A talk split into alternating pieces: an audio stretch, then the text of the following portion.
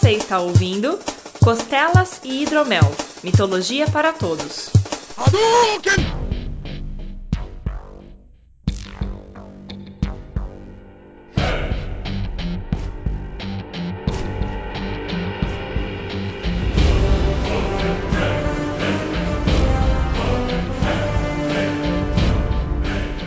Saudações mitológicas, meus caros! Bem-vindos a mais um Costelas e Hidromel, o seu programa sobre mitologia. Eu sou o Guilherme Vertamati e você tem que dar muito crédito para um herói que chega e se apresenta falando que eu venho numa noite escura satisfazer o seu ódio secreto para trabalhar através do medo para assassinar e humilhar.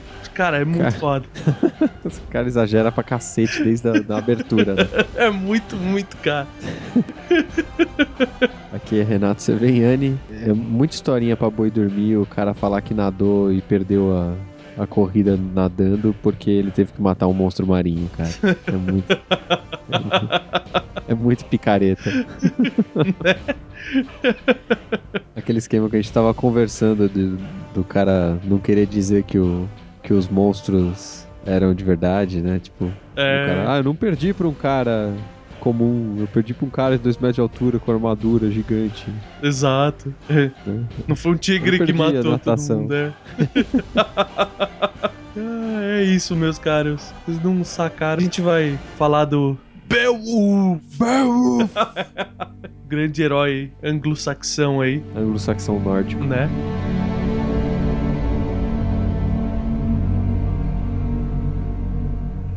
Cara, como é difícil achar material de coisa que saiu filme, velho. Sai tudo zoado, né? Puta merda, velho. Tipo, tem, tem algumas coisas assim. Depois a gente até vai entrar mais a fundo, acho, numa discussão entre o, o filme e a lenda. Mas, tipo, cara. Eu coloquei, tipo, Beowulf no Google, depois eu tive que parar e procurar Beowulf ou mito ou alguma coisa assim, pra começar a achar material, porque senão só tinha coisa do filme. 300 sites de Sim. resenha de filme, blá blá blá. Falei, caralho, velho. Ou seja, a gente já sabe qual é a dificuldade das pessoas que não conhecem a gente até esse momento acharem o nosso programa. né?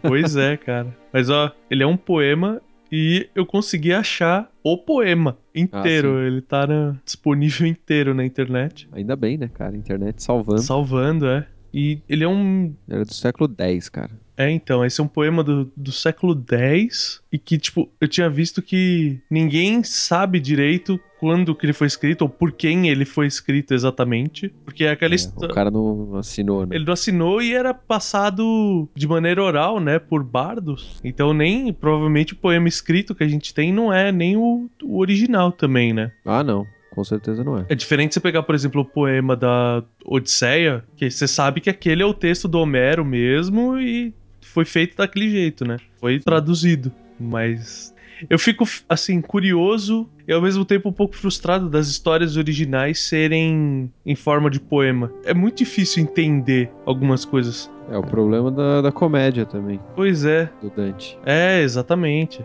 Eu tava lendo uma versão que ele me mescla, né? A... Eu fiz isso tanto com o Inferno de Dante quanto o, o Beowulf agora, que são textos que, que mesclam a poesia e prosa. Então ele põe o poema e dá uma explicada no que, que tá falando. Põe o poema, dá uma explicada no que, que tá falando. É, eu li os Lusíadas, assim, acho. É, então, aí.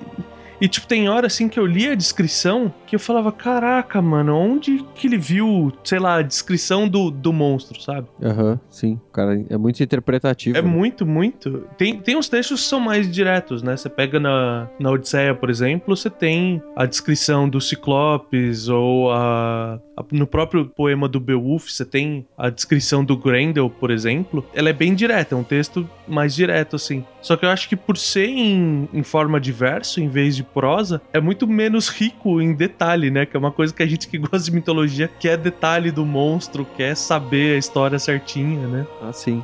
O monstro era muito imaginativo também. né? Sim. Mas foi feita uma dezena de, vamos dizer assim, versões, né, em prosa depois. Você tem o filme propriamente dito. Aham. Eu ainda tô na dúvida, eu realmente preciso ver o filme de novo, porque a impressão que eu tinha depois de ler as histórias, pelo menos algumas versões, falar, tipo, realmente tem uma, uma conexão, mas eu achei que ia passar mais perto do que passou, sabe? Então, eu não achei que foi tão longe, assim. Eu- as amarrações que eles fizeram pra poder juntar as quatro histórias que a gente vai citar hoje são um pouco forçadas, assim, e coloca a mãe do Grendel numa posição muito importante, talvez. É, e muito sedutora, não tem nada de sedutor no, na mãe do. Grendel no- na história. É, mas, mas eu até entendi uh, a ideia deles, né? Porque se você colocasse no filme quatro histórias completamente separadas, como elas são, né? Uhum. Quer dizer, exceto, a, obviamente, do Grendel e da mãe dele. é, vo- você teria um filme meio quebrado, né? No cinema não funcionaria. Eu, eu entendi, assim. Sim. Eu, eu acho que o problema do filme é outro. não é a adaptação É. o problema do filme. Bom, eu ainda sou meio contra aquela metá... É uma visão metafórica da mãe do Grendel pegando a espada do Beowulf e passando a mão na lâmina e ela vai derretendo na mão dela. Ah, ah, aquilo é patético. É, é, é uma ideia de ser algo assim, tipo, ó, ó o que eu tô te mostrando, ó o que tá acontecendo aqui, e depois de um tempo aparece o filho dela, tá ligado? Tipo, porra, não faz Sim. sentido isso, Não, é um monte de forçação de barra ali pra fazer a junção. né? Mas tem problema. O fi- O filme é divertido. O filme é divertido. É ruim, mas é divertido. Na época era uma animação, é ainda uma animação muito boa, né? Muito bem feita. Sim, sim. É, o, o- a parte técnica dele é, é bem feita, né? E ela era um estudo de caso, assim, né? Um teste de tecnologia. Então. Sim. E eu achei bem legal também algumas coisas, assim, tipo, foram representadas, que nem eu vou contar na lenda, o quanto o Grendel não gostava, ele se sentia ofendido pela alegria dos homens. E é interessante que no filme, tipo, ia levar muito tempo pra você descrever isso visualmente, então colocou aquela coisa dele ter o ouvido extremamente sensível, então a cantoria e tudo mais era fisicamente doloroso pra ele por causa do ouvido, né? Sim, sim. Então isso foi uma adaptação que eu gostei bastante. Pra chamar ele pro local. né? Exato, exato. Mas vamos ao que interessa? Vamos falar do, da real. Vamos.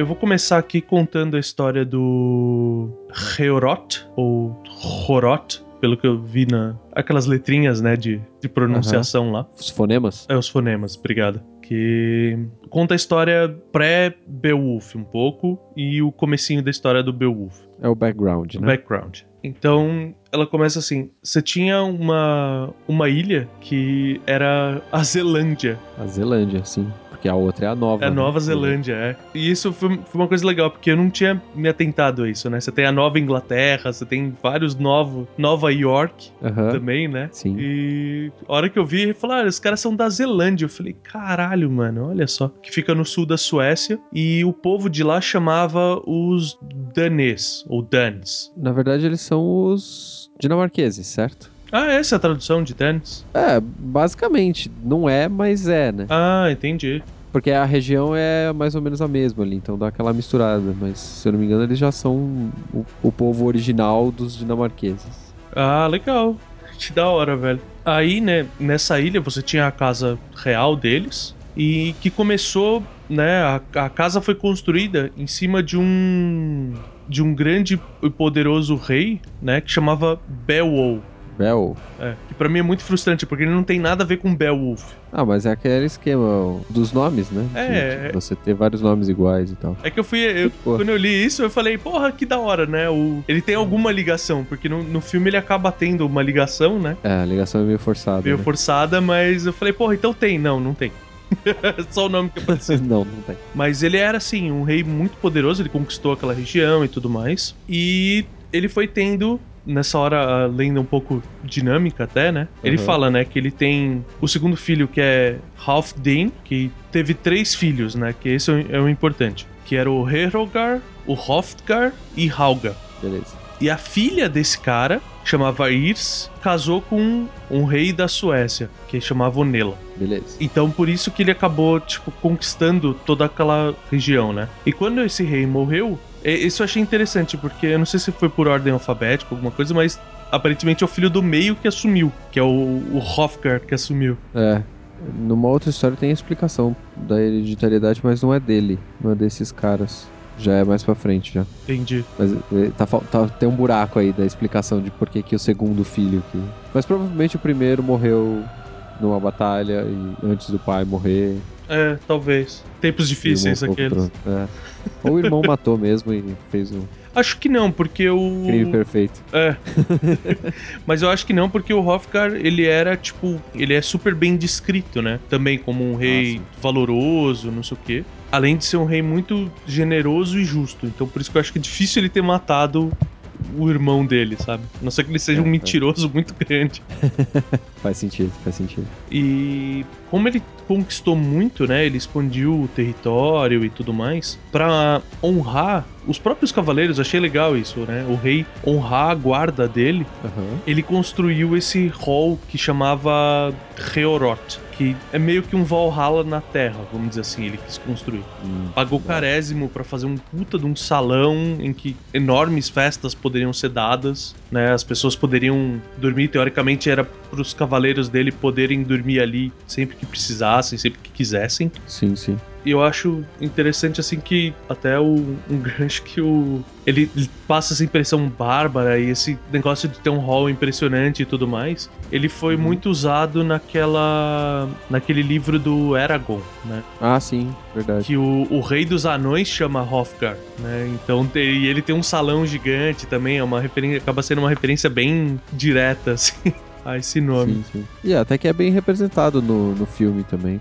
Salão gigante, pilares absurdos, laterais. Sim, eu, eu gostei bastante assim da, da representação do, do filme, me chamou bastante atenção, porque você não imagina algo grandioso em questão assim de joias, você não pensa em pilares de ouro, né? Mas Não, não. um lugar, Não, e pra época também um pouco mais complicado, né? é, só de você ter um lugar fechado enorme, né, com pilastras e tal segurando já era uma grande coisa.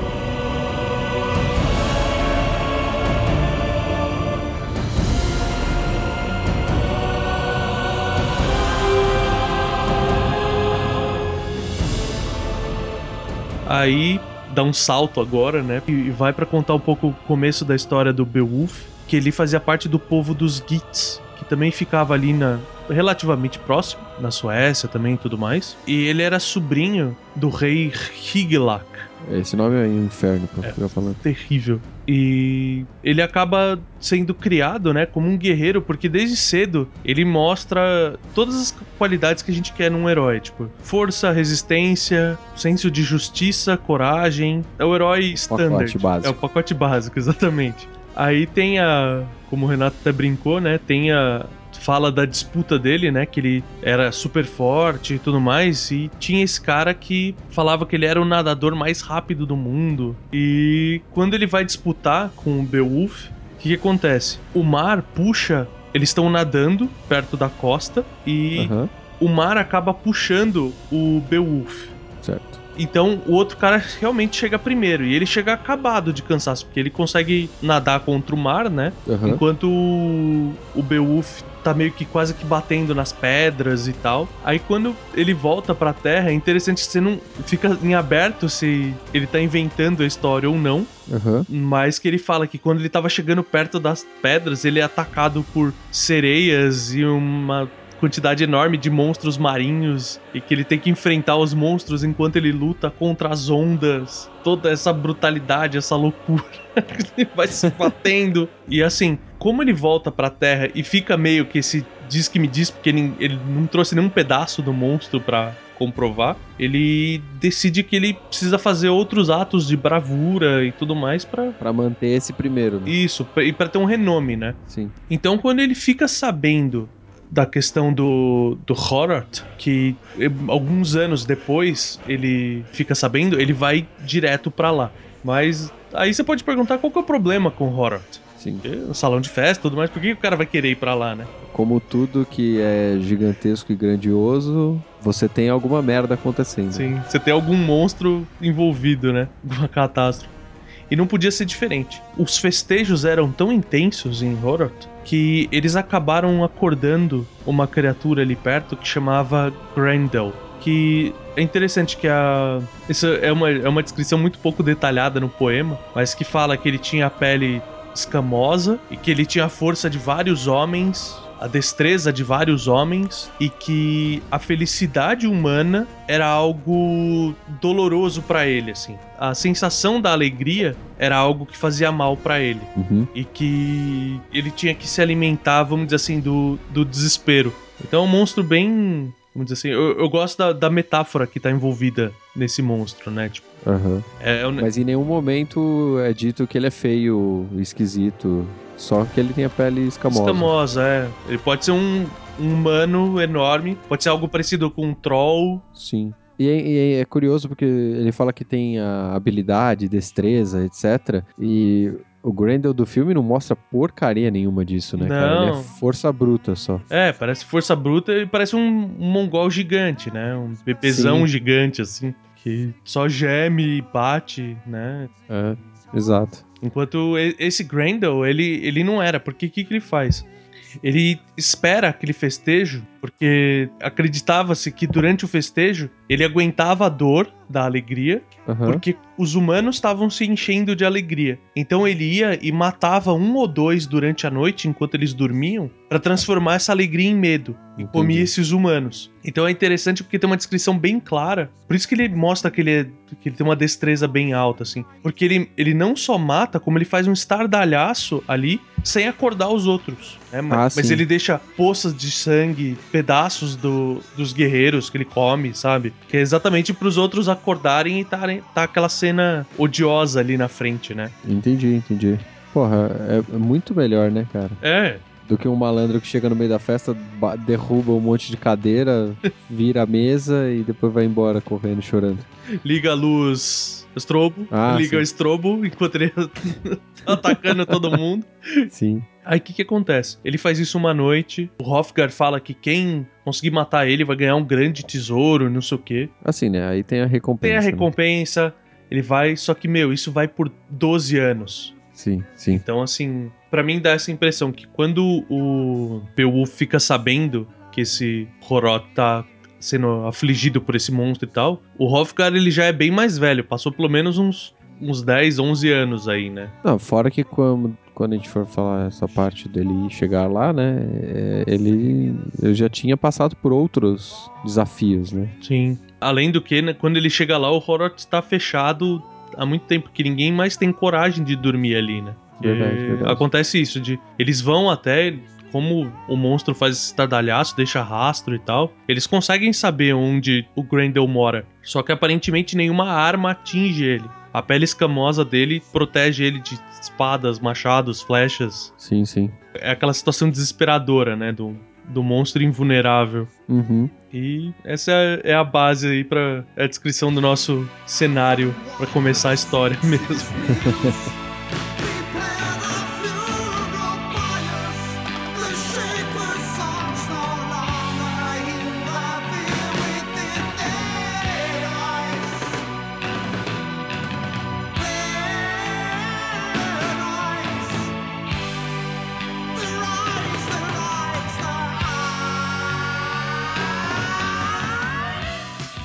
Bom, já que temos o cenário e o campo de batalha, vamos fazer com que os heróis cheguem. Começar a colocar pecinha no tabuleiro. Exato. Então, o que acontece é que Beowulf, que eu havia ouvido, né, do- dos ataques ao Roerot, já era um pouco mais velho, né, desde aquela natação na- no mar. e como ele queria provar, né, que ele era realmente foda e que ele tinha realmente matado monstros do mar, ele decidiu ir para Roerot, né, e encontrar o rei e aceitar o desafio para poder matar o Grendel, né? Uhum. O Beowulf foi pra Roerot, né? com 14 companheiros, né, de, de viagens, aventuras. Então ele não foi sozinho, ele não é imbecil também, certo? Né? Tem que ter o puxa-saco dele, né, cara? Entendi. E aí eles se encontraram com o Wulfgar, que era o mensageiro e conselheiro do Hrothgar, que é o cara que permitiu a entrada deles no território e a entrada deles no hall, né, no, no salão de Horoth. Certo. E o Beowulf chegou vestido uma armadura fantástica, assim, né? linda. Provavelmente armadura de couro e cota de malha, mas né, algo de, de boa fabricação e tal, boa qualidade. É. Deve ter algum adorno de ouro também, né? Ah, sim, deve ter um brasão, alguma coisa do tipo, né? E o Beowulf se, se apresentou como rei dos dinamarqueses, digamos assim, né? Dos Danes. Mas ele tinha um, um porquê de falar que ele era rei dos dinamarqueses, porque ele tinha, ele tava dentro da, da linha de, de sucessão, assim. Meio longe, mas ele tava.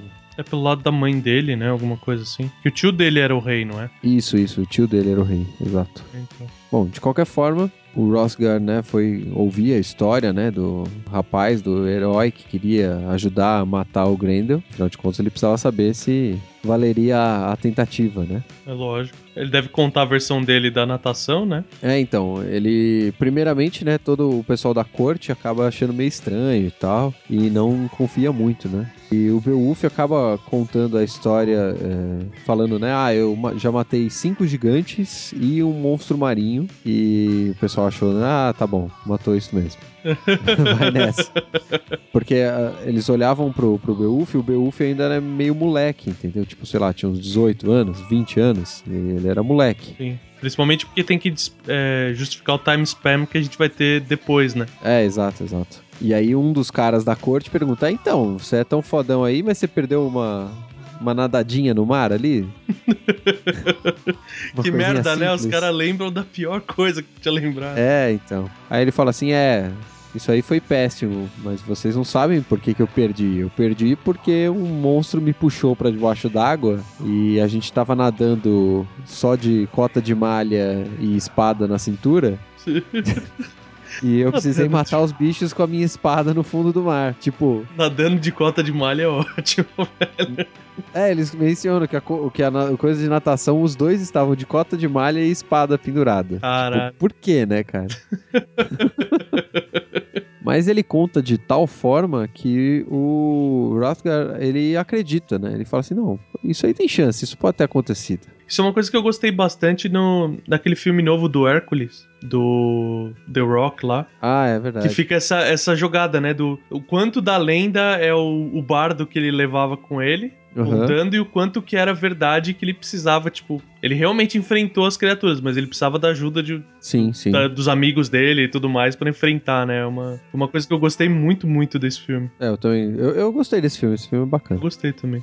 Ele é meio, meio esquisito, meio errado em todos os sentidos históricos, digamos assim. Sim, Mas, mas ele é bacana. justo, justo. E com isso, né, o, o, o rei fala: não, beleza, você pode tentar matar o Grendel, né? Mas pra isso vai ter que ficar aí no salão. Vai dormir aí no salão e ver se ele vem aí te buscar, digamos assim, né? Isso eu achei bizarro, cara, com, tipo, a questão do convencimento, né? Tipo, ô, eu matei quatro gigantes e um monstro marinho. Tipo, ah, até parece. Não, mas eu tava nadando de cota de malha e fui lutar com outro monstro marinho. Ah, não, tá. Então tá. Então eu acredito. É, tipo, porra! lendo a história do jeito que a gente tá contando e do jeito que a gente leu antes, é meio complicado você achar que o cara contou isso de uma forma decente pra realmente convencer o rei. né? Mas se você assistir o filme, é bastante convincente. Assim. é. É uma cena legal também de ação dele lutando com o monstro marinho. Sim. Só que ele fala que ele vai matar o Grendel é, sem espada, porque o Grendel não luta com espada, né? Ele não tem armas, o Grendel luta com a mão. Então ele quer um combate justo, digamos assim. É, esse negócio do combate justo é interessante, que uma das versões que eu li fala isso. Fala que ninguém conseguia vencer o, o Grendel porque ninguém enfrentava ele em pé de igualdade. Todos queriam usar artifícios pra enfrentar o Grendel. Ah, entendi. Era como se fosse mágico. É, você tentar usar a espada ou uma lança nele, essa magia em volta não, não ia permitir. Essa luta meio justa, só que não, né? Porque o bicho é forte pra cacete. Sim, sim. O ser humano normal vai na muqueta não ia dar certo mesmo. Pois é. Mas Beowulf não é um ser humano normal. Não, ele é Beowulf. Então, né, estavam todos os, os guerreiros lá, né, dormindo no hall, até que o Grendel vem pra, pra matar, né? Uhum. E ele entra no salão, cata o primeiro cara que ele acha e mata. E nada dos outros acordarem, como ele sempre fez. Uhum. Quando ele vai pro segundo cara, ele é surpreendido. O Grendel é surpreendido pe- pelo cara estar acordado. E esse cara, obviamente, é o Beowulf. Ele deixou matar o primeiro, cara? Ah, ele não tava mais perto do que os outros, né? Bom, aí ele tá lá e quando o, o Grendel chega perto pra tentar matar ele, ele agarra a mão do Grendel e quebra a mão dele. Eu acho muito legal a descrição desse da- do resumo, né, da história aqui, que essa foi a primeira vez que o Grendel sentiu dor e medo, Olha só, legal. né? Porque eh, todas as outras vezes ele sobrepujava o adversário e dessa vez o adversário conseguiu realmente afetá-lo, né? Sim, magia não funcionou, né? É, exato.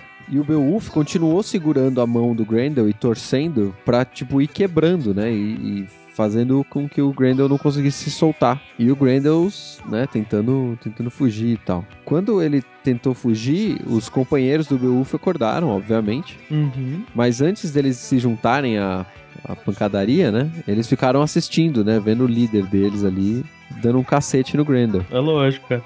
Rodeio, né, velho? Você vê quanto tempo o cara aguenta ali em cima do monstro. Exato. Aí o Grendel conseguiu se soltar, né, e começou a ir em direção da porta. Nisso, os outros guerreiros, né, pegaram e aproximaram e começaram a bater nele com machados, espadas, né, mar- eh, martelos, o que eles tinham à mão. Uhum. Só que nada disso feria. Sim. Como a gente já disse, ele não, não sofria danos, né, do, de armas. Então o Beowulf pula, né, no, no Grendel e segurando o braço dele e começa a puxar e torcer, né, o braço do, do Grendel e ele acaba arrancando o braço. A versão que eu tinha visto ia direto pra isso, que ele dá tipo uma chave no ombro do Grendel logo de cara. Ele não chega a quebrar a mão, ele já quebra lá em cima, sabe? Ah, entendi. É, eu acho que fica mais legal o fato dele ter quebrado a mão primeiro e o cara, o bicho se desesperar. assim. Sim, sim. Justifica bem mais, né, cara? É, tem uma briga, né? É, exato. Quando ele é, arranca, né, o braço do Grendel, o Grendel começa a sangrar muito, assim, né? Obviamente o Beowulf arrancou o braço e o Grendel foge. Isso é extremamente humilhante, né, cara? Tipo, o cara arrancar É. seu braço e bater em você com seu braço, tá ligado? Por que você tá se batendo? Por que você tá se batendo?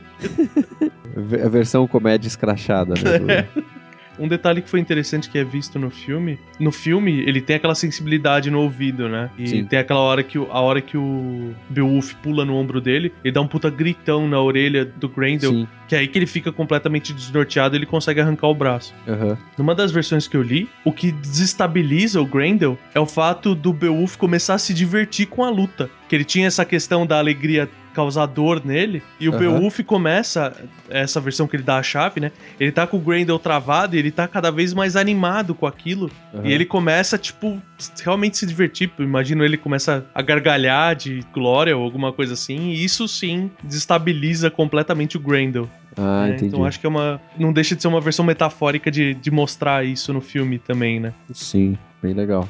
E por conta dessa baderna toda, e gritaria e pancadaria, o pessoal do castelo, né, ou do, sei lá onde é que eles, o que tinha do lado do salão, né, é, acorda e vai, chega lá e vê o Beowulf segurando o braço do Grendel, né, e aí todos identificam que realmente o Beowulf ganhou, né, porque o Grendel não vai se safar da hemorragia que ele tem ali no braço, né, Sim. e na manhã eles já começam a celebrar, né, a derrota do Grendel e comemorar que os heróis de Git, né, conseguiram vencê-lo e tal. E o Hrothgar dá pro Beowulf alguns presentes, né, em agradecimento e tal. Uhum. Ele dá armaduras, dá escudo e dá um, ele dá um estandarte e tal. E ele também dá a espada que pertencia ao pai dele. Essa é a hora que o filho do rei vira seu inimigo na hora, né, cara? Então, o que acontece é que a esposa do rei, a rainha, vira pro rei, né, e chama ele de cantinho e fala assim: "Então,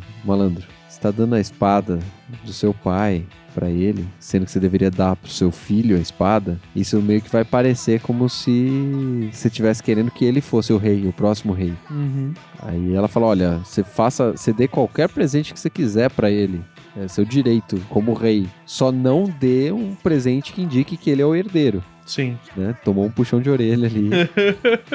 pra que, obviamente, né, a família continuasse sendo A é, reinante. detentora, né? Lógico. Exato. E um outro detalhe é que eles falam né, na história que os bardos fizeram as músicas, né, para essa história, Pra cantar os louros, né, dessa, dessa vitória. Alguns bardos já no dia seguinte já fizeram a- as músicas que contam esse, essa batalha, né? O jornalista da época, né, cara? Não tem jeito. É, exato. Notícia da manhã. E aí eu achei interessante que eles comparam o. Até uma questão de período, né? De história. Que eles comparam o Beowulf com o Sigurd, né? Ah, é verdade. Então você vê que a his- a história do Anel de Nibelungos, etc e tal, é algo que já, já existia nessa época, né? Exato. E eles falam, né, tem essa, essa rixa depois, né, que o sobrinho do Hofgar, né, por essa história dele querer ter ter dado a espada e tal, acaba traindo, né, ele vê a fraqueza no tio, né, esse sobrinho chamava Hothrulf, sei lá o nome disso, e ele acaba traindo o Hofgar mais pra frente, né. Sim, Ele, sim. ele considera que o rei é fraco. E isso é outra coisa que deixam claro no, no filme, né? De uma maneira ou de outra, que o rei ele era um guerreiro poderoso e tal, mas ele acaba tendo um espírito fraco, né? Ele era meio bundão É, como rei, né? lembra até aquele rei barbudão do Game of Thrones também, que também era gordo. O Baratheon. É, isso, o Robert. Meio aquela ideia, né? De um rei que era. É um puta de um guerreiro, mas ele não serve pra ser rei, sabe? Aham, sim. Verdade, verdade.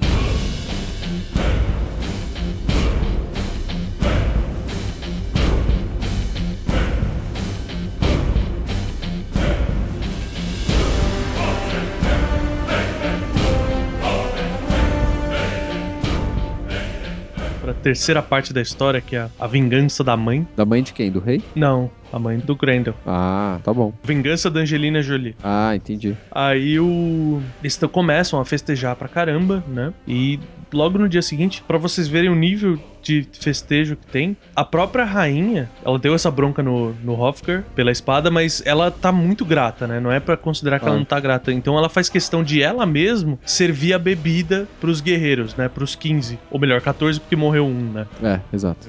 Morreu primeiro lá. E isso é um ato de humildade, vamos dizer assim, né? De, de gratidão mesmo, porque a rainha nunca se daria o trabalho de servir, né? Claro. Um guerreiro ou alguma coisa assim. E enquanto eles estão comemorando, o Grendel, ele se arrasta, né? Vai sangrando pelo caminho até um lago onde morava a mãe dele. Aham. Na versão que eu tinha lido, era o esconderijo dele, assim. Eles falam que sempre que.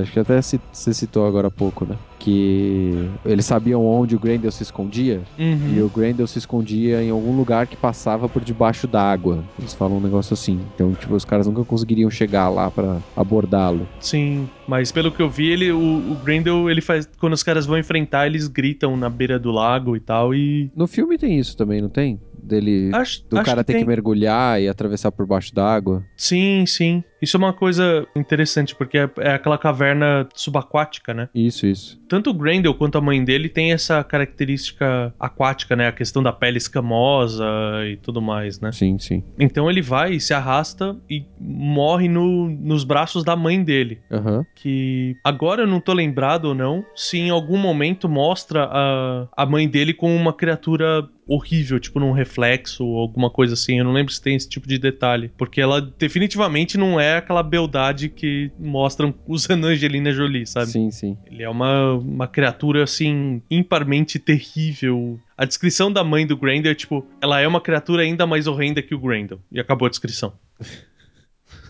é tipo isso.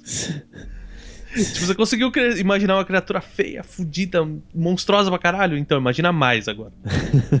Essa é a mãe do Grendel. É, sua mãe é tão feia. Começar essas piadas é ótimo. Sua mãe é tão feia que ela parece a mãe do Grendel. É tipo isso. Mas, obviamente, né? Ela se enfurece e jura se vingar do filho, né? Uhum, claro. Porque aparentemente ela não tinha problemas com, com alegria e tal. Ela gostava da música, né? É, pelo visto aquilo não, não incomodava ela como incomodava o, o Grendel, propriamente dito. Aham. Só que aí tem esse puta festejo, não sei o que e tal. E ela fala assim: eu vou dar um jeito de aterrorizar, né? Esses caras. Claro, dá o troco. É, durante o festejo eles penduram, né, a mão do Grendel como um troféu, né, no, no alto do, do salão e tudo mais. E ela vem no meio da noite, quando todo mundo já bebeu pra cacete e tudo mais, Aham. e ela vai direto, não sei exatamente como é que ela sabe disso, mas ela vai no conselheiro, que é o melhor amigo do rei, Ah, né, o sim. melhor amigo do Hrothgar. E ela captura esse cara e, mesma coisa, deixa sangue pra trás, não sei o que, e ela leva também o braço do Grendel embora. Uhum. Então, no outro dia que os caras acordam, é aquele rebuliço, né? Que fala assim: não, como é que, tipo, a gente matou o monstro e tal, porque não fica muito claro se, se eles sabiam que tinha mais de um monstro naquele lago ou não, né? É, eu acho que eles não sabiam. Pra mim, dá a entender que não. E não tem nada aquela história que o rei, que o Grendel é filho do rei, né? Não, não tem essa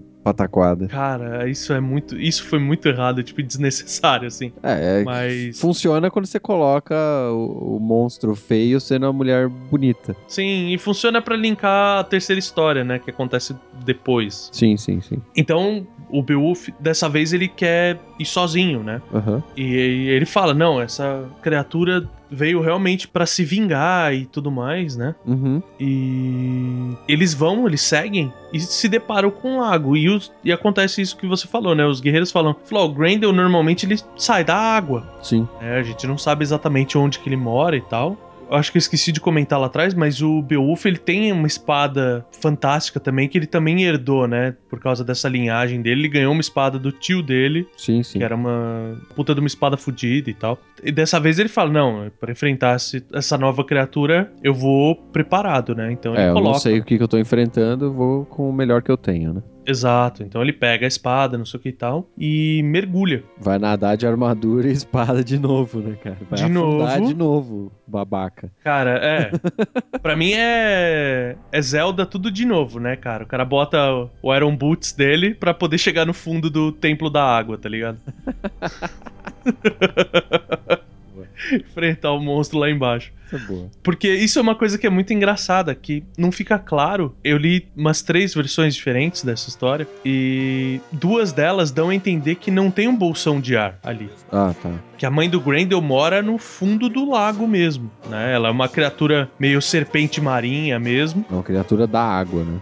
Uma criatura da água mesmo. Imagina mesmo, né? a- um tipo de dragão daquela época, né? Porque Sim, sim. alguns dragões você tinha aquela forma que ela é sinuosa, né? Parece uma serpente mesmo. Aham. E ele desce, obviamente no caminho ele enfrenta, ele encontra algumas criaturas, né? Só que ele vai matando muito fácil e ele fica falando, porra, nenhuma dessas pode ser a criatura que. Que invadiu o salão. Exato. Nenhuma dessas criaturas pode ser aquilo. Então ele vai lá ganhando XP no caminho e quando ele chega no fundo, Aham. ele encontra a cabeça do cara que tinha sido morto.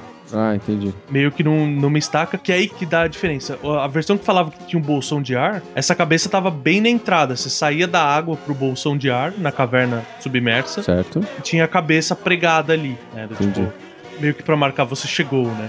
Sim. E nas outras versões ela só tava presa numa estaca, mas debaixo da água ainda. Ah, tá bom. E ele não se conforma, né? E quando ele vai tirar a cabeça, aí ele é atacado pela mãe do Grendel. E é uma luta, assim, que acaba ficando sem destino. Porque a armadura do Beowulf é forte o suficiente para os ataques da mãe do Grendel não terem efeito nele. Tá bom. E ela tem uma pele escamosa que também defende o corpo dela da espada do Beowulf. Ela tem uma couraça, né? Tipo uma couraça mesmo. Eles vão lutando e tal, até uma hora que ela quebra a espada do Beowulf. Puta. é. Aí no filme tem aquela cena que eu acho escrotésima do tipo, olha, esse é o ponto que eles fizeram sexo, sabe? Ah, sim. Que, que não existe, ela simplesmente, ela quebra na porrada a espada dele mesmo. Claro, claro. Que é a espada dissolvendo lá que você falou, né? É, porra. Ai, Sem noção É aquilo. muito escroto. Ele olha em volta e por isso até que eu considerei que ela é meio que um dragão, porque ela tem um tesouro enorme subaquático. Né? Sim. E ele acha nesse tesouro uma puta de uma espada gigante, que teoricamente é feita por um ser do tamanho do Grendel. Aham. Eles falam que não é dele, mas eu imagino assim que seria pra uma criatura tão poderosa quanto o próprio Grendel pra usar, né? Aham. Que eles chamam de Unfair Sword, que seria a, a espada desse Unfair, Entendi. que não explica em momento nenhum quem que é esse cara, só fala que é uma espada tipo do Cloud no Final Fantasy VII, sabe? Ah, sim, uma espada gigante. lâmina larga, gigante e tal. Aí, meu, quando ele acha, ele surpreende a mãe do Grendel Aham. porque ele consegue empunhar aquela espada. Ele tem força suficiente Ah, pra entendi, empunhar. entendi. E ele, num, num manuseio, né, no que ele consegue girar a espada, ele corta a cabeça da mãe fora. Ah, saquei. Aí ele tá maravilhado com aquela espada, né? E fala, ah, eu não vou deixar essa espada de lado, né? Não sei o quê. Aham. Só que ela, quando tá morrendo, o que é bizarro, porque teoricamente ele arrancou a cabeça dela fora, né? Ah, ele é um monstro, certo? Você pode esperar É. qualquer coisa. Ela faz uma maldição de que nenhum tesouro ia ser retirado dali. Ah, entendi. né? E o corpo dela se dissolve. Então, mais uma vez, ele não tem provas, sabe? Aham, Só que quando ele tá olhando em volta, né? Ele tá abismado com aquele tesouro enorme. Sim. Ele encontra o corpo do próprio Grendel ali. Ele fala, pô, tá, tá aqui, né? Tá aqui como eu provar. Né, o Grendel morto. Então ele vai e corta a cabeça do Grendel com essa espada gigante dele. Porque aí tem, tem a capacidade de atravessar essa coraça blindada que eles têm, né? Que essas criaturas têm. Sim, sim. Só que no que ele corta, dá uma de alien, assim, porque o sangue dele é ácido. Cagado. Só do pescoço é ácido, né? Tipo. Do braço, não, né? é, do braço não, que ele arrancou e não saiu dissolvendo as coisas no caminho. Ah, ele pode ter apodrecido, sei lá. Sei lá. Ou faz parte da maldição.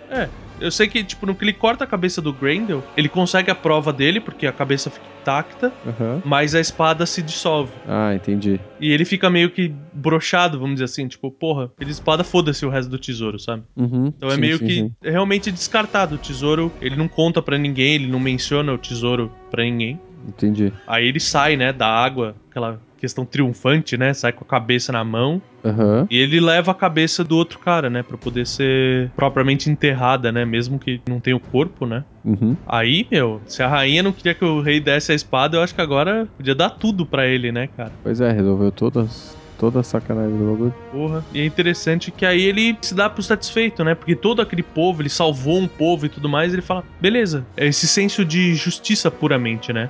Sim. Ele ganha as recompensas, né? Ganha tesouros e tudo mais, mas ele vai embora pra casa, sabe? É, é- é tipo meio, ah, tá bom, acabou aqui, já fiz o que eu precisava fazer. É. Eu tenho o renome que eu precisava pra manter o crédito dele no entre os gits, né? Sim. Então ele vai embora. E essa é a grande quebra que tem com o. O filme. Com o filme, né? Exato. Na verdade, não tem, né? A quebra. A, a quebra no filme é porque ele não vai embora. Ele realmente fica como herdeiro do. do... É, tu, tudo acontece ali, né? É exato, exato. Só que tem essa coisa que o, a última história nossa, ela não tem relação nenhuma com as outras três, né? Porque ele vai embora, então ela acaba acontecendo em outro lugar. Sim, sim. Mas o. No filme tem esse negócio, né? Que o último monstro acaba sendo filho do Beowulf, né? Sim. Dessa relação que ele teve com a mãe do Grendel. Aham. Que no fim eu nem lembro se, se ele mata a mãe do Grendel ou não, né? Acho que não, né? Ele simplesmente vai, pimba e vai embora, né? É, se eu não me engano, sim. Mas é uma zona aquele final. É, enfim. Aí ele vai embora pra casa e já tem o renome. E assim termina esse trecho da história. Exato. Beowulf.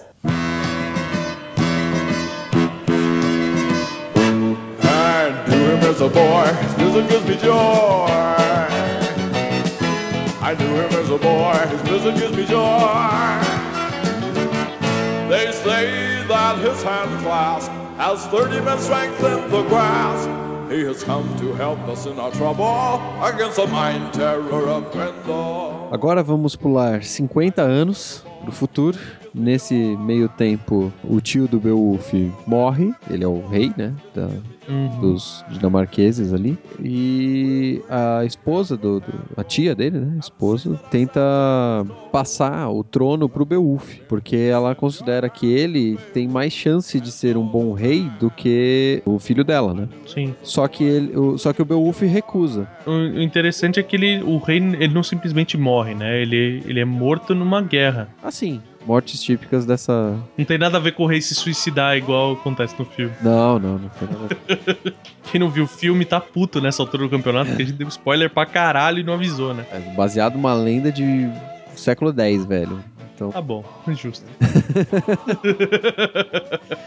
e o filme não é lá grandes coisas assim pra alguém ficar chateado. Né? De qualquer forma, o, o primo dele, né, segue como rei por um tempo e acaba sendo morto um tempo depois em uma outra guerra. E aí não sobra outra opção. O Beowulf tem que ser rei. E aí ele é rei por 50 anos, né? Que é É isso que me fez pensar, falei, cara, ele, ele ainda ter gás pra enfrentar uma última aventura, sabe? Ele devia ter enfrentado, tipo, o Grendel com 12 anos, né, cara? É, 14, vai, que seja. Que seja, ter 14. 65 ou 70 pra... É, caralho, velho.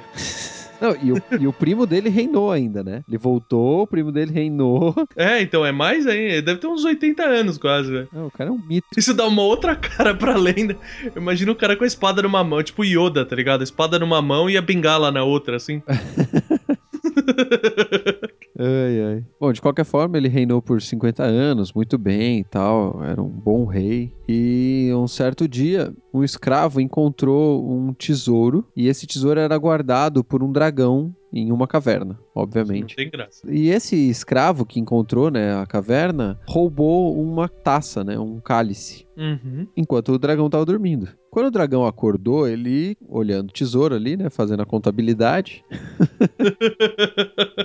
notou que a taça tinha sumido. E ele ficou puto e percebeu que tinha sido roubado por humanos. CSI do dragão é muito bom, né, cara? Ah, ele olhou ali, viu a, a zona, sentiu o cheiro e falou: foram os humanos. Mas eu- isso, isso é marcado de certa forma no filme porque ele traz aquele drinking horn, né? Isso, isso. Chifre de, pra beber também, que era do rei, né? Que é o que causa o último monstro aparecer. Exato. E nesse caso aqui, né, as lendas dessa, dessa época, como a gente até deve ter citado algo parecido no cast número 2 sobre dragões. Os dragões da, europeus, né, normalmente não tinham asas. Uhum. E ao que parece, esse é a prime essa é uma das primeiras referências a um dragão com asas. Ah, legal. Então ele é Ele já tinha matado o dragão aquático e tal, né? Então precisava de um negócio mais sim, sim. Overpower, né? Pra ser a lenda derradeira dele. Aham. Então, e esse dragão fez o estilo Smaug de ataque, alçou o voo e botou fogo nas cidades e vilas e tudo que ele vinha pelo caminho que fossem dos Gits, né? Dos comparsas do, do Beowulf ali, né? Do reino do Sim. Beowulf. Tocando Cavalgada das Valquírias no fundo, né, cara? pra mim, qualquer ataque aéreo, não importa que criatura, seja helicóptero, dragão, não importa, tem que ter Cavalgada das Valquírias no fundo, cara. Tá bom. A gente resolve isso na edição. E nessa raiva toda, né, do dragão, ele voou e atacando tudo. O Beowulf, né, sabendo que ele não era mais jovem, ele ainda assim tinha o dever, né, de cuidar do reino dele, né, de salvar o reino. Ele ainda tinha o tino heróico dele. Sim. Então ele se prepara, né? Pega a sua espada e vai pra encontrar o dragão. Só que o Beowulf falou dessa vez que ele não queria ajuda. Vou matar esse filho da puta sozinho. De novo, né? Né? Eu gostou da última vez ele matou o monstro sozinho. Exato. Eu vi que ele manda forjar um escudo gigante pra ele. Eu acho muito engraçado essas histórias na qual um exército ou um monstro ataca e o rei manda forjar uma espada, manda forjar um escudo. Cara, Tipo isso demora né, três meses, velho. Essa merda demora dois, três Pois é, meses. cara. Eu não tinha pensado nisso, cara. o dragão tá atacando a cidade. Eu vou precisar de um escudo gigante. cara. Tá bom, é senhor. plano. é. Três anos depois. Senhor, o dragão já comeu tudo, já matou todo mundo, só falta você e o, você e o povo da corte e o, e o cara com a bigorna, o ferreiro. Não tem problema, agora o escudo tá pronto. Não tem problema, eu pretendia matar o monstro sozinho mesmo.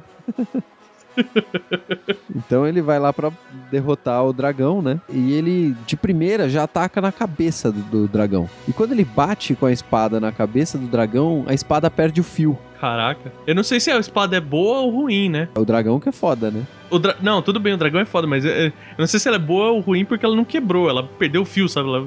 Calma, Uma bosta, calma, né? calma.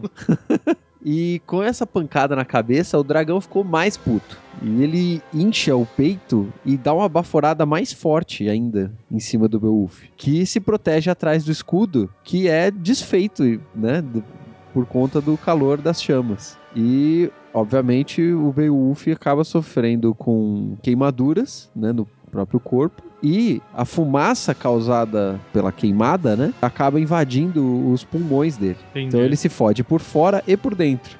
É, tá certo. Mesmo ele tendo falado que queria ir sozinho, os outros guerreiros foram lá pra observar, Aplaudir. né? Exato. Só que percebendo que o, o líder, né, e rei deles ia tava se fudendo, eles foram pra atacar o dragão também. Uhum. Só que chegando mais perto do dragão, tipo, sabe aquele esquema, vamos atacá-lo, vamos! Ah, vai, todo mundo na pilha, né? Exato, aí o dragão olha pra cara deles e dá aquela. só aquela fumacinha no nariz. aí, tipo, todo mundo para, olha pro dragão e corre de volta embora. Isso é Monty Python num nível absurdo, né? Essa história, cara. Só que um dos guerreiros não foge, que é um cara chamado Wiglaf. Uhum. Que é um grande companheiro ali do, do Beowulf, né? Um serviçal é, valoroso, né? E ele corre na direção do dragão e do rei, né? E ele tá com a espada... A espada do rei sueco. Não, ele, o, o Wiglaf tá com a espada do rei sueco. Ah, tá. Porque o pai dele, o pai do Wiglaf, matou o príncipe e roubou a Entendi. espada. Ficou com a espada como prêmio, entendeu? De ter matado o rei numa batalha, o príncipe numa batalha. Foi espólio da guerra, né? Sim, sim.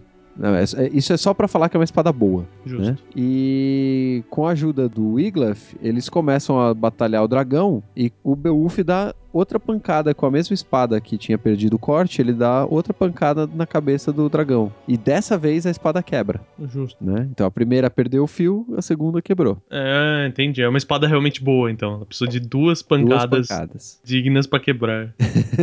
O dragão atacou novamente e morde o, o Beowulf no ombro. Isso é uma coisa bizarra, assim, porque, tipo, no meu conceito do tamanho do dragão e tudo mais, uma mordida do dragão no ombro e arrancou o braço. Já era. É. Morreu, sabe? Sim, sim, sim. Não tem essa do monstro morder e tudo mais. Meu, é tipo, já era, sabe? Aham. É, então, mas esse- essa descrição indica que o dragão não tinha, sei lá, mais do que, sei lá, 3 metros de altura. Ah, ele era grande, mas não era tão grande. É, ele podia ser, sei lá, gordo, ter a cauda muito longa, mas a boca não era tão Não grande. era tipo aquele traco do coração de dragão, né? É, que o exato. cavaleiro fica dentro da boca dele durante a É, noite. Tá mais pros dragões da Daenerys na terceira temporada, assim.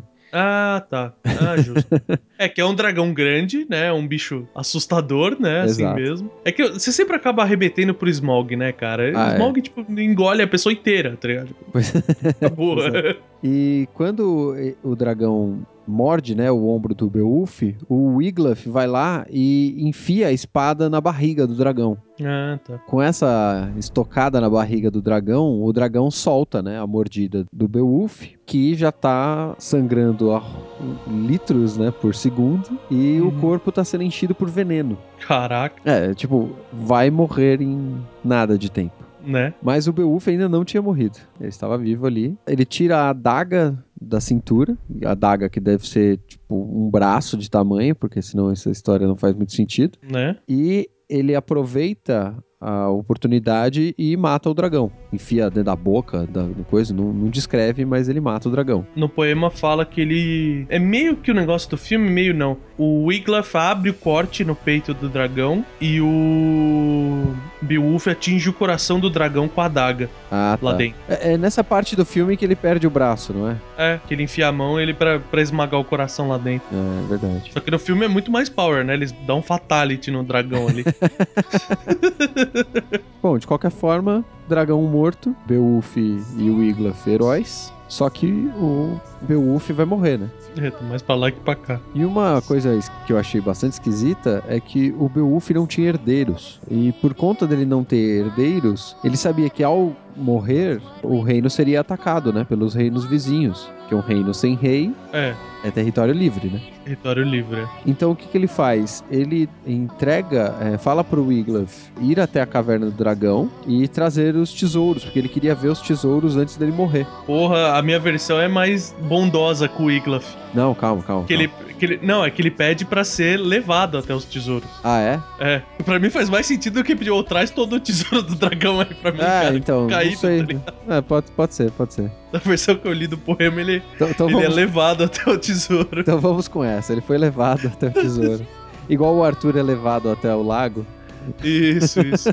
Exato. E tendo visto, né, o tesouro, ele pega um colar ou um- algum tipo de, de símbolo, né, e dá pro Wiglaf como sinal de que o Wiglaf passaria a ser o seu herdeiro. Sim. E morre. E ele morto, obviamente, os outros reinos vêm pra encher o saco, né? E o, o Wiglaf tem que defender o, o reino contra os suecos e os frísios. que São os povos que são sempre citados nos poemas, no poema, né, do, Sim. do Beowulf.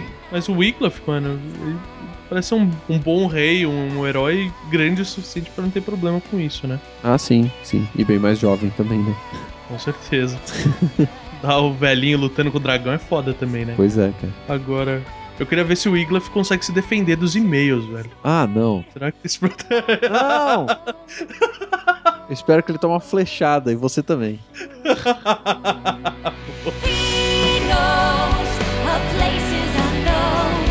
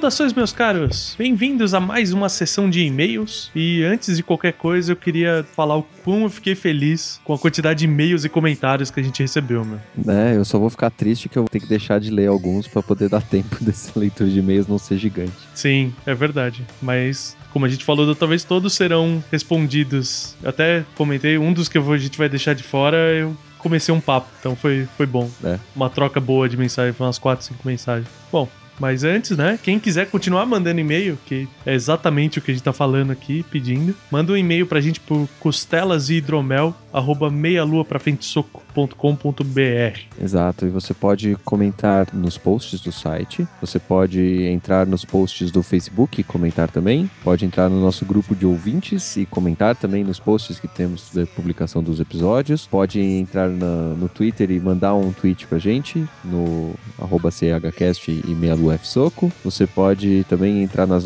acessar a página do Meia Lua no Facebook também e observar o que a gente faz de zona por lá, então tantas maneiras que já cansei e já esqueci todas elas. Mas estão todas no post. Se quiser conferir, estão todas no post. Sempre lá. Eu vou começar lendo o e-mail aqui. E-mail é e-mail, né? Prioridade. Se vocês quiserem garantir uma, que a gente leia no ar e tal, mande e-mails. Eu vou começar a ser mala, assim. Mas o primeiro e-mail é o e-mail da Giane Alves. E ela manda um boa noite, saudações mitológicas. Bem divertido esse Costelas de Mitologia do Oeste da África. Muito boa essa versão da musiquinha da aranha. Cabeceando o elefante. Boa, boa. Boa, é. Não é, mas tá bom. É uma boa entrada, né? Uma coisa criativa e tal, mas eu não vou cantar ela pros meus filhos. Ou vou, né? Por favor. Enfim. Pra fazer a moringa é usada a cabaça. Aliás, muito obrigado a todas as pessoas que me lembraram que o nome do negócio é cabaça. Ah, sim. Principalmente os que foram muito rápidos no post do site e do Facebook. Mandaram foi imagens. o- É, o Júnior comentou lá no site e no Facebook foi o Kleber, Kleber Brito. Então, muito obrigado a todos. Agora, agora eu sei. E como eu falei no, num dos posts, a Igaçaba eu descobri que é um, é um pote de barro grandão. Então não deixa de. A, a função na história ia ser boa, ia ser similar. Certo. Bom, enfim, ela continua aqui. Tem vários modelos de cabaças, né? Redondas, compridas, etc. Uhum. E alguns tipos são comestíveis quando verde. Ok, Tipo uma abóbora. é, deve ser. E essas divindades da zoeira são demais. Não gosto de aranhas, e quando estão falando de um deus aranha, pensei, af. Mas- Imagina eu falando disso e estudando isso e procurando imagens pra vitrine e vindo fotos de aranhas gigantes e amedrontadoras em closes absurdos. Eu tinha ataques a cada 10 segundos. Aquelas pinças com as babinhas de veneno saindo. É, nossa, ótimo, ótimo. Mas foi bem legal. Mas foi bem legal ouvir o resto a respeito do Anansi, espertinho, e sabia usar a sua inteligência pra se safar, gostei dele. Bom, parabéns mais uma vez por esses costelas e até mais. Pô, valeu, Jane. A gente gosta também, cara, quando tem umas coisas diferentes, mas, puta, tem umas coisas que são bizarras, assim. Bom, eu vou ler um e-mail gigante Hum. que eu vou tentar resumir, que é do Divid. Ele começa com saudações mitológicas também. Boa. Ele começa falando que vai pular a rasgação de seda, falar que nós somos demais, etc. Então eu vou pular, já que ele não conseguiu pular no texto. Mas eu agradecemos, porque eu gosto, gosto muito de ler Rasgação de Seda, cara. Faz bem É bom, pro é ego. Dá aquela passadinha de mão no peito, assim, feliz, tá ligado? Tipo, ei. Ele fala que apreciou muito o papo sobre o oeste africano e é de fato um dos continentes mais incríveis do nosso planeta, tanto pela biodiversidade quanto pela beleza singular. É verdade, É. verdade. É tipo Austrália, um né? problema Lá tem um monte de coisa pra assim. cacete, velho. É, também. Tem um puta de um calor. Gostaria de salientar apenas dois pontos que me vieram à mente enquanto ouvi o papo de vocês e, e pagava o maior mico dentro do ônibus pelas risadas que vocês me causaram. Ah, eu acho que é a primeira vez que a gente recebe esse tipo de comentário, cara. Que a gente fez. É porque a gente faz muita piada sem graça, então eles devem rir daquele cantinho de olho de vergonha, assim, cantinho de, de boca de vergonha, tá ligado? Aham. Então não deve dar risada de verdade. É, então, mas parece que desse- dessa vez a gente acertou, cara. Aê. Dessa vez funcionou. o primeiro ponto é que a gente comentou sobre a simplicidade e objetividade das lendas e ele fala que a maioria das lendas africanas são de puro cunho moral e mundano. Até o os povos africanos que eram mais desenvolvidos, que tinham ciência, política, filosofia, etc., tinham esse tipo de, de lenda, né? Mais Hum, simplificado. legal. É interessante isso, né, cara? Que é da cultura mesmo deles, né? Ter um negócio mais próximo, né? Porque Uhum. o- os deuses mesmo que ficam lá em cima e tal, que criam as coisas, eles só criam, ficam lá, beijo, abraço, se fodam aí, né? É. E ele continua falando que todos os povos africanos têm sua cultura baseada no animismo e no respeito e compreensão pela natureza. É verdade. É verdade mesmo. E por isso a maioria das lendas dão foco à vitória por meio da inteligência, como aconteceu com o Anansi contra o elefante. Eu acho muito legal, cara, quando a inteligência vence, velho. É, é, é bom, né, cara?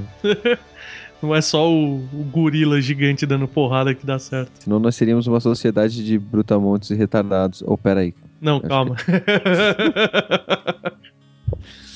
É, muito embora tenha havido grandes feitos entre esses povos africanos, se vocês tiverem paciência de pesquisar, verão como o saber é mais valioso do que o poder. Sim. né? Completou o, o pensamento. E completa que isso se passa também no folclore brasileiro, né? Onde o saci sempre age por meio da esperteza e malandragem, ao invés de força, né? Sim. O maroto, né? Exato. O segundo ponto que ele gostaria de comentar é um pouco esdrúxulo, segundo ele, mas vale a pena falar. No SBT passava um desenho, né, na verdade, que chamava Super, Super Choque, que eu assistia. Eu assistia também. Era divertido, apesar de bem bizarro, assim. É. Onde um garoto negro com poderes elétricos lutava contra meta-humanos na sua cidade. Ele é, é um personagem do universo DC, né? Uhum. E que já trabalhou na Liga da Justiça. Sim. É, tinha uns crossovers desse Super Tinha. Choque com outros personagens maiores. Era, era legal. Às vezes aparecia o Batman também. Uhum. Tudo um pouquinho. Mas a importância do, do comentário dele é o seguinte: esse mesmo rapazinho fictício já teve a ajuda do Anansi em algumas de suas aventuras. No desenho, o Anansi era um super-herói africano com trajes parecidos com o do Zorro e que recebera seus poderes da divindade. O Zorro, velho. É, ele tem um, um comentário no Facebook que tem a foto dele, cara. Sim. É, é um chapéu redondo de aba reta, Uhum. né? Uma venda de pano, igual a do Zorro, no, no filme do Antônio Bandeiras. e um- um- uma capa gigante e um cajado. É realmente muito parecido com o Zorro, cara. Foi falar uma capa, eu achei que ele tinha um macaco com ele, mas não era, era uma capa. Não, ele era uma aranha, cara. Uma Macaco. Esse é o mais próximo que a DC vai chegar do Homem-Aranha, é isso? Ele fala que num, num desses episódios o Anansi explica como que ele ganhou os poderes, né? E relata as histórias do, de como ele prendeu o Leopardo, a Vespa, a Python e eu, eu não sei se ele menciona a fada aí, né? Porque não está no e-mail do Divide se ele fala de- dela ou não. Porra, legal. Eu vou procurar o trecho no tubo depois pra ver como é que é. É, se procurar no torrent deve ter a série inteira pra baixar e aí você acha. Pra ver uma cena, é, pra ver uma cena. Só quero ver ele contando a história, vou baixar tudo. Ele manda, ele finaliza como sempre, né? Com vida longa e próspera. Uhul. Então, muito obrigado, David, pelo seu e-mail gigante que eu tentei resumir aqui. E que tem muito conteúdo legal. Sim, sempre conteúdo foda, cara. Que a gente causa no e-mail, mas é, é porque a gente gosta mesmo. É assim. A gente tem um, um outro e-mail do Rafael Arregui e ele fala assim, começa com saudações mitológicas também. Cara, esse é- eu adoro, cara. Eu imagino quando a gente se encontrar com essas pessoas, vai ser tipo do outro lado, assim já começa a gritar já. É melhor do que gritar, ai que delícia, né? É, esse é o Caio. esse é o Caio. Mas ele fala assim: muito interessante o tema desse cast. Já tinha contado com essa mitologia, especialmente com a figura do Anansi, e por isso resolvi comentar. Apesar de se parecer muito com a literatura, acredito ser válidas as duas referências que vou falar. Assim como indiquei referências literárias no cast das lendas arturianas, indico aqui duas obras de Neil Gaiman: Deuses Americanos e Filhos de Anansi. Filhos de Anansi eu não li, mas o Deuses Americanos é um bom livro. É muito bom. Eu só esperava que ele tivesse terminado antes, mas ele é muito bom. Sim, mas realmente eu tinha esquecido que tinha um Anansi na história. Eu continuo não sabendo quem ele é no meio do, do coisa, cara. Não Ele é o, é o negro, ele é o Não. único negro Hum, dos não. deuses, entre os deuses. É que a gente não pode dar spoiler.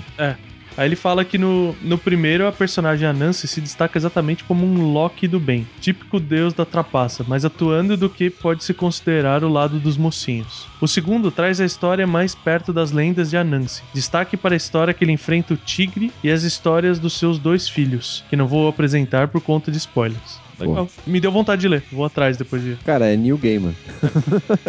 Só de ser dele já dá vontade de ler. Exato, exato. Ele, ele é tão maluco escrevendo as coisas que vale a pena. Ah, mas eu adoro, cara. Acho que eu já falei algumas vezes. O meu diretor favorito sempre vai ser o Tim Burton. Então, doideira faz parte na minha cabeça, cara. Melhoras para o senhor Seveniani que parecia gripado. Não, ele tava gripado. fudido. Ele Eu, tava- eu tô gripado toda vez, cara, é de boa. Ele tá fingindo que ele tá gripado só porque. Eu vou Ele pode- começar a falar assim pra poder ficar fingindo que eu tô gripado. Começar só a falar com palavras com P agora. Eu só vou ler e-mail tapando o nariz agora. ok, chega. Sabe aquele comentário de que as piadas estavam boas? É aqui É, que eles então. morrem, tá ligado? É, eles morrem rapidinho. Morrem na leitura de e-mails. Morrem na leitura de e-mails. né? Tomando uma flechada. Puta, eu ia fazer essa piada, mas não deu tempo. E continuei com o ótimo trabalho e um abraço. Valeu, cara. Valeu muito, Rafael. E valeu a indicação do livro aí, Deus Americanos é sempre recomendável. Né? Bom, temos mais alguns comentários no Facebook, no site, etc. Vamos tentar dar uma resumida rapidinho. É, em dois comentários, um do Ivan, que fala que o episódio foi bom e manda um parabéns. Muito Uh. obrigado. É, e ele fala que recomendou tanto esse episódio quanto o, os- o resto, né, do Costelas, ou o próprio Costelas, para outras pessoas quanto ele pôde. Caralho, da hora. É muito bom. Espero que as pessoas gostem. É, então, mas deixa eu aproveitar pra, tipo, pedir, acho que faz tempo que a gente não pede isso. Divulguem. Sim. Divulguem pra quem for. Vai que a pessoa gosta de mitologia e você nem sabe, então, tipo, meu, divulga pra todo mundo, sabe? Vai. Comenta e tal, porque quanto mais rico ficar essa comunidade e mais interação tiver, mais informação a gente levanta, cara. Sim, e é sempre bom vocês recomendarem todos os podcasts possíveis para as pessoas de acordo com o gosto delas, Sim, não só os nossos quanto os de- dos outros podcasters, sim. porque Só assim a gente fortalece a mídia e a gente ganha espaço, né? Como Espaço. produtor de conteúdo e quem sabe a gente ganha dinheiro assim também. A gente consegue, dessa forma, quem sabe a gente não consegue disputar com os youtubers também, que fazem umas coisas muito merdas e que estão ganhando dinheiro, tá ligado? Pois é, cara, pois é. Acho que vou começar a, a cagar num prato e jogar no- na Na câmera, é. e vou pôr no YouTube. Deve dar ibope pra cacete um negócio desse, tá? Ah, de- deve, mas você nunca mais arranja um emprego na vida. ele comenta que ele não conhecia os mitos, mas como ele achou a referência do Anansi a um livro do Neil Gaiman, que é o filho de Anansi, que foi comentado agora há pouco, é, ele já providenciou o exemplar dele Boa. e ele deixa a recomendação de um de um mapa da mitologia que fala as, re- as religiões de cada região do mundo. assim. Sim. E é bem interessante. O link tá cortado aqui no coisa, não, não dá pra ler direito, mas é do Folk Lusitânia. Isso. Dê uma procurada aí ou entre no nosso post e cliquem no, no comentário do Ivan lá que tem o link. Isso, e, e valeu, Ivan, que esse é, além de ter indicado, mas esse virou meu fundo de tela instantaneamente, cara. Porque é, Sim, sim. é muito, muito foda. Ele tem uma possível correção aqui. Que a gente falou na leitura do e-mail do Gengis Khan. Ele tá falando que talvez a gente tenha trocado por Atila. Deveria ser Atila o Uno, não Gengis Khan. Ah, sim. É bem provável. É provável. É, bem provável. Eu sei mitologia, a hora que chega na história de verdade, é- Eu acho que o Guilherme tava assistindo Marco Polo essa semana. eu preciso, eu preciso assistir, mas eu não assisti ainda. Né, que Marco Polo tem o Gengis Khan, né? É, é o maluco lá, é, é o É. maluco selvagem. Selvagem. Selvagem. O outro comentário rapidinho é do comentador oficial do site, do Rafael Borsari. Vou falar bem rápido desse jeito, porque aí parece que a gente tá realmente tendo pressa pra ler os comentários, porque senão acaba o tempo. Então vai. Ele fala que é impressionante como a religião e a mitologia africana é rica e faz referência a tantas outras que nós conhecemos, mais especificamente tem seu lado único por ser um dos berços da humanidade. É verdade. Um ber- É, o verdade berço mesmo. da humanidade. É. E que a gente não pode esquecer que ela veio muito antes da Europa. Sim. E que o que mais deixa ele triste é a demonização dessas mitologias africanas, dessas religiões africanas. Principalmente aqui no Brasil, isso acontece bastante, né? É. Que a gente não precisa ter esse tipo de conflito entre as. E tratamento de religião como maligna, mas isso é um fato histórico que a religião católica adora fazer desde muito tempo atrás. Sim. Mas. Graças Cara, ao Império é- Romano. É, mas aranha gigante, velho. Aranha gigante é o capeta encarnado, velho. Não tem como. Ele fala que ele acredita que ele se estendeu no comentário, mas não tem problema, porque a gente só leu duas linhas. Boa, olha só. Então, se você quiser ver o comentário completo dele, que é bastante interessante, vocês entrem no post e leiam. E a gente vai responder com mais afinco daqui a pouco. Exato. E lembrar a todos vocês que nós aqui do Meia Lua usamos Fábrica Nerd pra vestir. Então, E, e entrem beber lá. também. E beber bebe hidromel em canecas Fábrica Nerd. Boa. Então entrem lá, dê uma sapiada no site, vejam os nossos produtos, Exato. comprem o manto verde que é lindo. Isso. Aguardem novos produtos que a gente tá planejando. E Exato. também deem uma visualizada no site e fanpages dos nossos parceiros de Papercraft, Old School Pixel Art e EVA Toys. Maravilha, meu. Beleza? Então, dê uma olhada em todos esses e a gente deu, a gente não, né? Ó que cuzão que eu sou. O Renato deu uma palestra essa semana. Você tava na palestra também, um vídeo de 7 minutos que eu cortei no meio porque não dava tempo. É mesmo?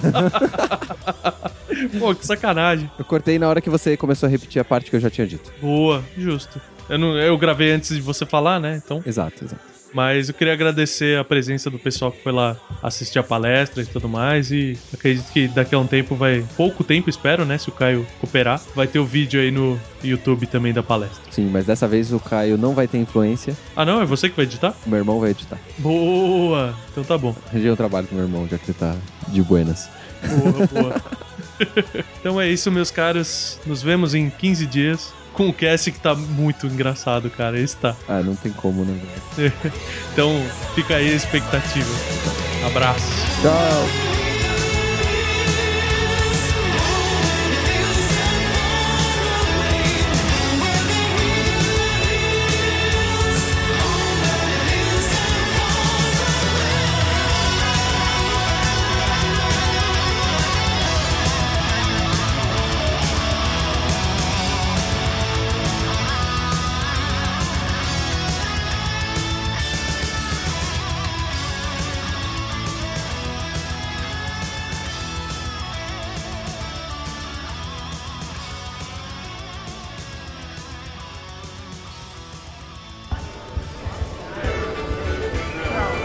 Senhores, desejam mais alguma coisa? Eu quero mais costela. Eu quero mais hidromel.